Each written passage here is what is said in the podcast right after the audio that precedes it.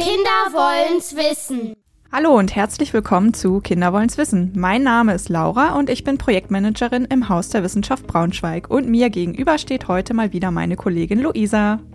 Hallo, schön, dass ich heute wieder mit dabei sein kann. Hallo. Ja, Luisa, hast du denn schon mal vom Internet der Dinge gehört? Ja, schon, aber so richtig weiß ich ehrlich gesagt noch nicht, was damit gemeint ist. Ich weiß natürlich, was das Internet ist und ich weiß auch, was Dinge sind. Ne? Also ein Ding kann ja zum Beispiel eigentlich alles sein, ein Staubsauger, ein Auto oder auch ein Blumentopf. Aber wie das jetzt mit dem Internet zusammenhängt, äh, ist mir ehrlich gesagt noch ein Rätsel. Ja, und diese Dinge, von denen du gerade gesprochen hast, die können über das Internet miteinander vernetzt werden. Dann nennt man sie auch smart, also auf Deutsch intelligent. Und ja, dann befinden wir uns schon im Internet der Dinge. Okay, ja, das macht Sinn. Aber was kann denn dann zum Beispiel so ein smarter Blumentopf aus dem Internet der Dinge? Ja, so ein smarter Blumentopf könnte zum Beispiel über Sensoren erfassen, wie trocken oder feucht die Erde ist von deinen Pflanzen und dann ein Signal geben, wenn du gießen musst. Okay, das wäre schon ziemlich smart, muss ich sagen, und würde mir auch äh, echt helfen. Dann würden mir vielleicht nicht ständig meine Pflanzen eingehen und vertrocknen.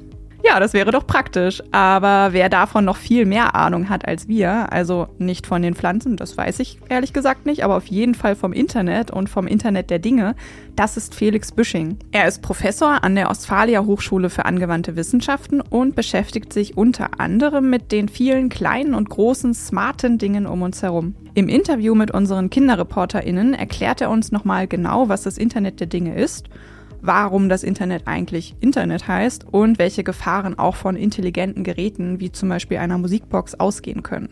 Hören wir doch mal rein. Hallo, ich bin Julius. Hallo, ich bin Musa. Ja, ich bin Felix, bin Professor für Elektrotechnik an der Ostfalia Hochschule für angewandte Wissenschaften in Wolfenbüttel und ich forsche im Bereich der eingebetteten Systeme und dem Internet der Dinge.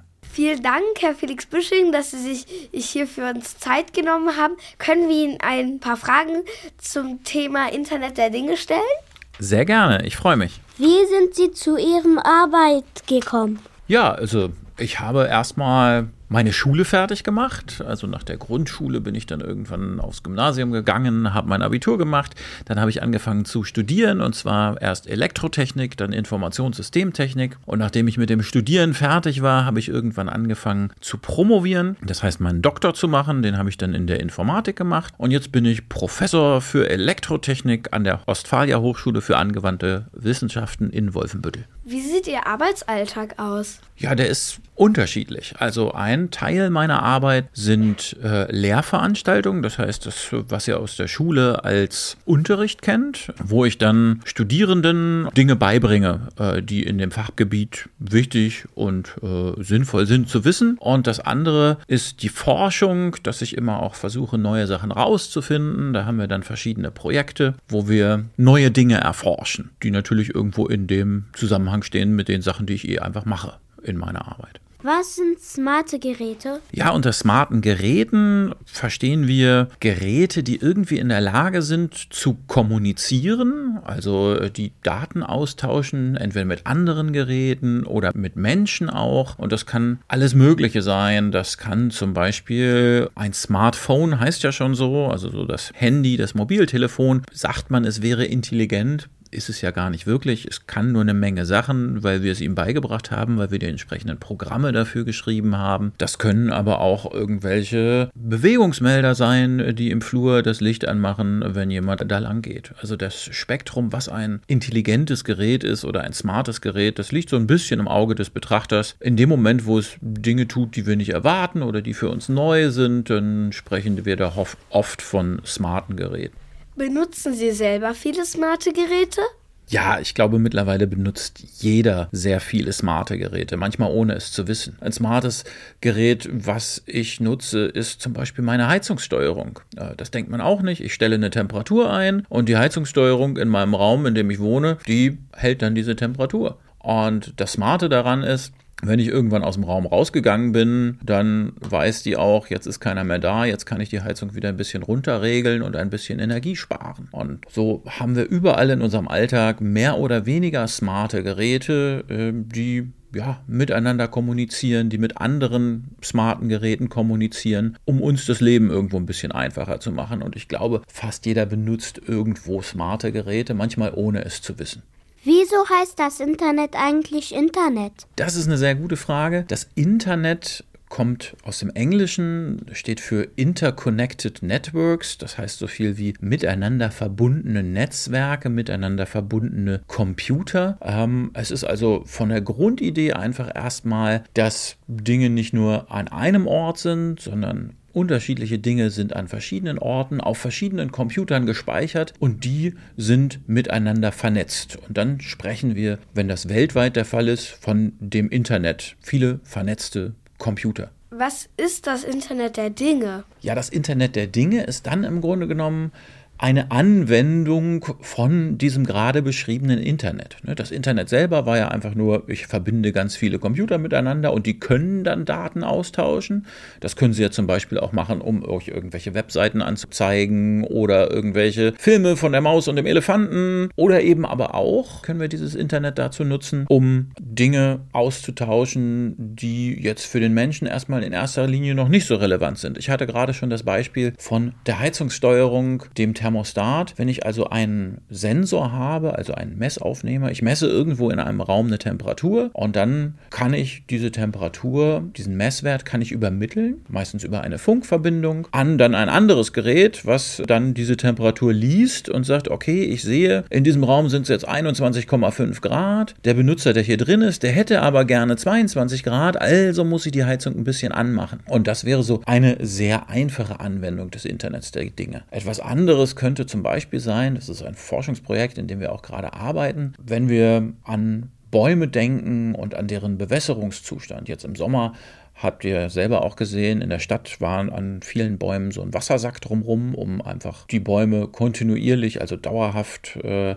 mit genügend Wasser zu versorgen, damit sie nicht vertrocknen. Wenn man das ein bisschen intelligenter machen wollte, könnte man sagen, okay, wir bauen an die Bäume Sensoren dran. Also wir probieren zu messen, wie feucht ist eigentlich der Boden da bei dem Baum und müssten dann nur die Bäume gießen, wo es tatsächlich trocken ist und nicht einfach alle. Die Daten, die wir da aufnehmen mit diesen Sensoren, die kommen auch wieder irgendwo in dieses Internet der Dinge. Das Ganze wird dann ausgewertet von einer Anwendung und dann kann man zum Beispiel den Leuten, die die Bäume gießen, sagen, hey, da müsst ihr mehr gießen als da oder da ist auch gar nicht nötig, da der hat genug Wasser und dann würde man auch nicht so viel Wasser verschwenden. Und der Anwendungsbereich des Internet der Dinge ist relativ groß. Ne? Das war jetzt ja schon von Heizungssteuerung zu Baumbewässerung, Personen erkennen im Straßenverkehr, überall kann man diese Techniken einsetzen.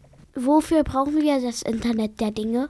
Brauchen ist so eine Frage, die ist immer schwer zu beantworten. Wir können damit eine Menge Sachen machen. Ich hatte ja gerade schon zwei, drei Beispiele gesagt. Wirklich brauchen ähm, tun wir es wahrscheinlich nicht, wenn wir ganz ehrlich sind. Denn was brauchen wir schon? Wir brauchen Luft zum Atmen, wir brauchen Wasser zum Trinken, ein bisschen was zu essen und ein paar Menschen um uns drum. Aber es macht uns das Leben an gewissen Stellen einfacher. Ne? Wenn ich in einen Raum komme und der Raum reagiert auf mich, dass ich da bin, er macht zum Beispiel das Licht an, vielleicht macht er mir auch die Temperatur, die ich möchte, macht schon mal die Musik, die ich gerne höre oder so. Das ist erstmal ganz nett aber nötig ist es nicht. Wenn wir in den Bereich der Energie kommen, und wir wissen ja alle, wir müssen Energie sparen, und dann kann das Internet der Dinge uns helfen, rauszufinden, wie viel Energie wir eigentlich brauchen. Ne? Wenn wir zum Beispiel äh, so eine Heizungssteuerung uns denken, die normalerweise, wenn sie nicht intelligent wäre und nicht mit dem Internet der Dinge verbunden wäre, ähm, dauerhaft laufen würde. Aber so, wenn wir sie dann ein bisschen intelligenter machen, äh, dann tatsächlich nur dann an ist, wenn wenn jemand da ist, der die Wärme dann auch braucht, um sich in dem Raum komfortabel aufhalten zu können,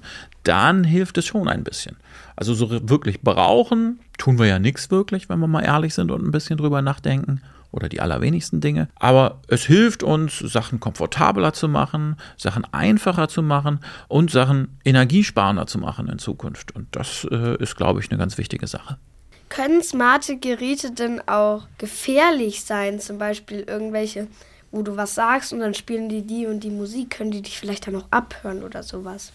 Ja, das ist eine sehr gute Frage und die Antwort ist äh, leider ein klares Ja. Denn überall, wo ich Daten aufnehme und die irgendwo anders hin weiterleite, besteht die Gefahr, dass wer anders diese Daten mithört, dass er das aufzeichnet, dass er die Informationen, die er aufnimmt, eben nicht nur zu den Zwecken benutzt, um mir mein Leben leichter zu machen, sondern vielleicht auch tatsächlich, was du gerade gesagt hast, um mich abzuhören oder um Daten über mich zu gewinnen, wann ich zum Beispiel da bin. Ne, wenn jetzt irgendjemand einfach mitkriegt, wenn ich meine smarten Geräte benutze, dann kann kann er schon aus dieser Information sehen, ob ich zu Hause bin oder nicht. Ne, das wäre dann zum Beispiel für Einbrecher ganz interessant. Wenn ich nicht zu Hause bin, benutze ich meine smarten Geräte zu Hause nicht. Das heißt, dann kann da eingebrochen werden. Äh, aber wenn ich zu Hause bin, äh, dann ist das ein gutes Zeichen, besser nicht einzubrechen, denn dann, äh, dann bin ich ja da. Ne? Also insofern, jedes smarte Gerät kann natürlich auch missbräuchlich verwendet werden. Und in dem Moment, wo ich keine smarten Geräte habe, habe ich da zumindest schon mal ein bisschen den Riegel vorgeschoben. Wenn es kein Internet gäbe, würden wir weniger wissen, oder? Ja, das ist eine philosophische Frage. Ähm, die kann ich gar nicht so richtig beantworten. Also richtig ist, dass das Internet den Zugang zu Wissen vereinfacht. Ne? Jeder kann zu jeder Zeit eine Anfrage an zum Beispiel die Wikipedia stellen und sich über Sachen informieren. Ja, genauso gut kann ich aber das gleiche Netzwerk auch dazu nutzen, um mich einfach abzulenken, um Spiele zu spielen. Oder noch viel schlimmer, dass Leute mit bösen oder schlechten Absichten Falschinformationen darüber verbreiten, ähm, die dann dazu führen, dass ich letztendlich nicht mehr weiß, sondern das Falsche weiß. Und das falsche Wissen ist, glaube ich, sogar noch einen schlimmer als weniger zu wissen. Und deswegen ist diese Frage, ob wir mit dem Internet jetzt mehr wissen oder weniger, eher schwer zu beantworten. Ne? Es gibt Kollegen von mir, die sagen, ja, vor dem Internet wussten wir, da kannten wir unsere Dorfdeppen, aber die waren in ihrem Dorf und jetzt haben wir das Internet und dann können sich alle Dorfdeppen miteinander vernetzen und plötzlich werden sie hörbar, genauso wie die Stimmen der Vernunft.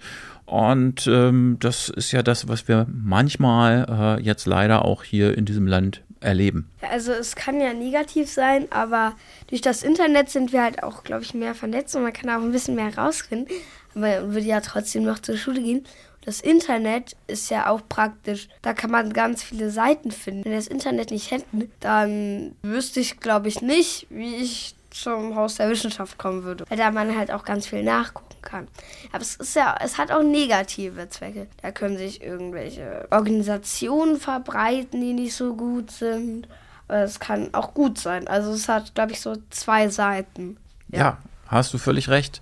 Mindestens zwei Seiten, würde ich sogar sagen. Ne? Es kommt halt immer darauf an, was man daraus macht. Ne? Und du hast gerade viele Beispiele dafür genannt, wie Sachen wirklich äh, sinnvoll genutzt werden können. Ich kann Wege finden, ich kann Menschen finden, ich kann Menschen finden, mit denen ich mich dann austauschen kann, mit denen ich äh, schreiben kann, mit denen ich diskutieren kann. Ich kann vielleicht sogar Menschen mit anderer Meinung als meine eigene finden und äh, dann versuchen, diesen Menschen besser zu verstehen. Ich kann andere Kulturen kennenlernen und und ich kann über andere Kulturen kennenlernen äh, und Sachen erfahren, die ich sonst nicht so einfach erfahren hätte. Aber immer mit dem Hintergrund äh, oder mit dem Gedanken im Hintergrund, dass alles, was im Internet steht, ja auch irgendwer da reingeschrieben hat. Manche sicherlich mit einem ganz altruistischen äh, Verständnis, also zu sagen, ich mache das, äh, um der Allgemeinheit zu helfen, aber manche vielleicht auch mit einem eher komischen Verständnis von Wahrheit und Information. Was ich sagen will, ist, man muss immer aufpassen, was man liest, wo man es liest. Es gibt Seiten und Orte im Internet, da kann man sich ganz gut informieren, angefangen zum Beispiel bei der Wikipedia, aber auch bei den Nachrichtenseiten vom Kinderkanal und äh, was es da nicht alles gibt. Aber man findet auch Dinge, wo man besser nicht hinguckt. Vielen Dank, Herr Felix Büsching, für das schöne Interview und ich wünsche Ihnen noch einen schönen Tag. Ja, vielen Dank euch auch und es hat mir Spaß gemacht und es hat mich gefreut, dass ihr mich eingeladen habt. Ja, total spannend fand ich gerade nochmal zu hören, wie die Kinder mit Herrn Büsching am Ende auch nochmal über die Vorzüge und aber auch die Schattenseiten des Internets sprechen. Es verbindet natürlich Menschen auf eine Weise, wie es vorher nicht möglich war und ermöglicht jeder und jedem Zugang zu Wissen. Gleichzeitig muss man aber auch immer im Blick behalten, von wem man da eigentlich seine Informationen bekommt und welche Absichten diese Person hat. Ja, ich würde sagen, das ist ein schönes Schlusswort. Vielen Dank fürs Zuhören und bis zur nächsten Folge. Bis bald. Tschüss. Und falls ihr Anregungen oder Fragen habt, schreibt uns gerne Mail an info@hausderwissenschaft.org oder schreibt uns eine Nachricht auf Instagram unter @hausderwissenschaft. Kinder wollen's wissen ist ein Projekt vom Haus der Wissenschaft Braunschweig im Rahmen des Wissenschaftsjahres 2022 nachgefragt und wird gefördert vom Bundesministerium für Bildung und Forschung.